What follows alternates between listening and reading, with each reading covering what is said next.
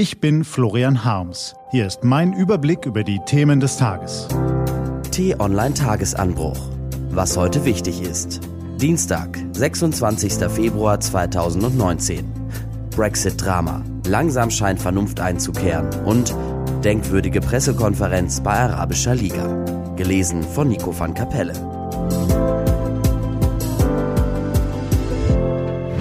Was war? Sie kommt spät, sehr spät, aber langsam scheint auf der Insel Vernunft einzukehren. Allerdings müssen die britischen Anführer von ihren eigenen Leuten dazu gezwungen werden. Nachdem mehrere Abgeordnete die Fraktion unter Protest verließen, hat Labour-Chef Jeremy Corbyn gestern Abend sein dröhnendes Schweigen gebrochen und sich öffentlich festgelegt. Die stärkste Oppositionspartei fordert ein neues Brexit-Referendum. Details ließ Corbyn schlitzohrig offen, aber immer mehr seiner Leute sagen, Angesichts des politischen Schlamassels soll das Volk noch einmal abstimmen, ob es wirklich und tatsächlich und echt jetzt aus der EU austreten und alle absehbaren Nachteile in Kauf nehmen will. Wirtschaftlichen Abstieg, internationale Isolation, womöglich gesellschaftlichen Aufruhr. Auch in Brüssel signalisiert man, dass der Austrittstermin 29. März bei gesundem Menschenverstand gar nicht mehr einzuhalten ist. Ein Aufschub sei eine vernünftige Lösung, sagt EU-Ratspräsident Donald Tusk. Und was sagt Theresa May? Die Premierministerin spielt nach wie vor auf Zeit, aber auch sie spielt, genau wie Labour-Chef Corbyn, zusehends allein. Ihr Wirtschaftsminister verlangt, die EU um eine Verschiebung des Austritts zu bitten. Ihr Justizminister Dito. Ihre Arbeitsministerin Dito. Auch viele Abgeordnete ihrer Partei Dito, Dito, auch, auch, auch. Wie geht das aus? Heute muss Frau May das Unterhaus über den Stand der Verhandlungen mit der EU informieren, also eingestehen, dass sie nichts Neues anzubieten hat.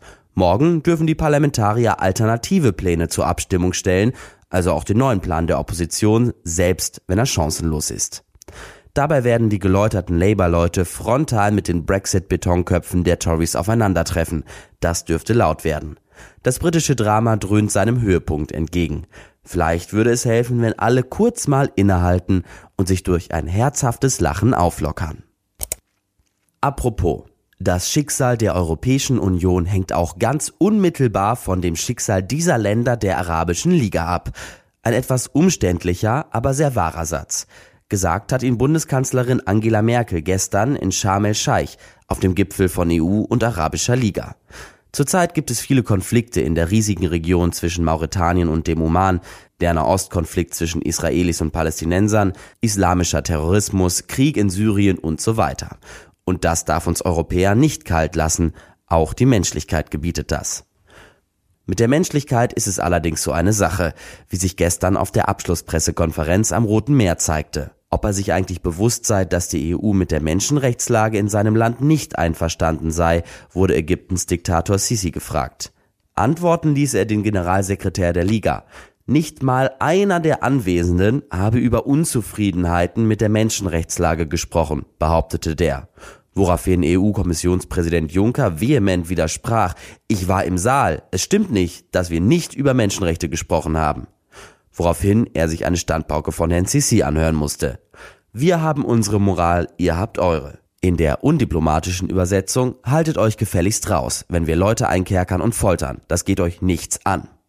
Eine Szene, die das ganze Dilemma der Europäer illustriert. Was steht an? Die T-Online-Redaktion blickt für Sie heute unter anderem auf diese Themen. Treffen zwischen Kim Jong-un und Donald Trump. Alles für den Nobelpreis. Riesiges Verschwinden von Beweismaterialien zu Lüttke. Heute muss NRW-Minister Reul aussagen. Und der Güt Michelin kürt das aller, aller, allerbeste schwäbische Lokal, wo gibt. Diese und andere Nachrichten, Analysen, Interviews und Kolumnen gibt's den ganzen Tag auf t-online.de. Das war der T-Online-Tagesanbruch vom 26. Februar 2019, produziert vom Online-Radio- und Podcast-Anbieter Detektor FM. Den Podcast gibt's auch auf Spotify. Einfach nach Tagesanbruch suchen und folgen. Ich wünsche Ihnen einen frohen Tag. Ihr Florian Harms.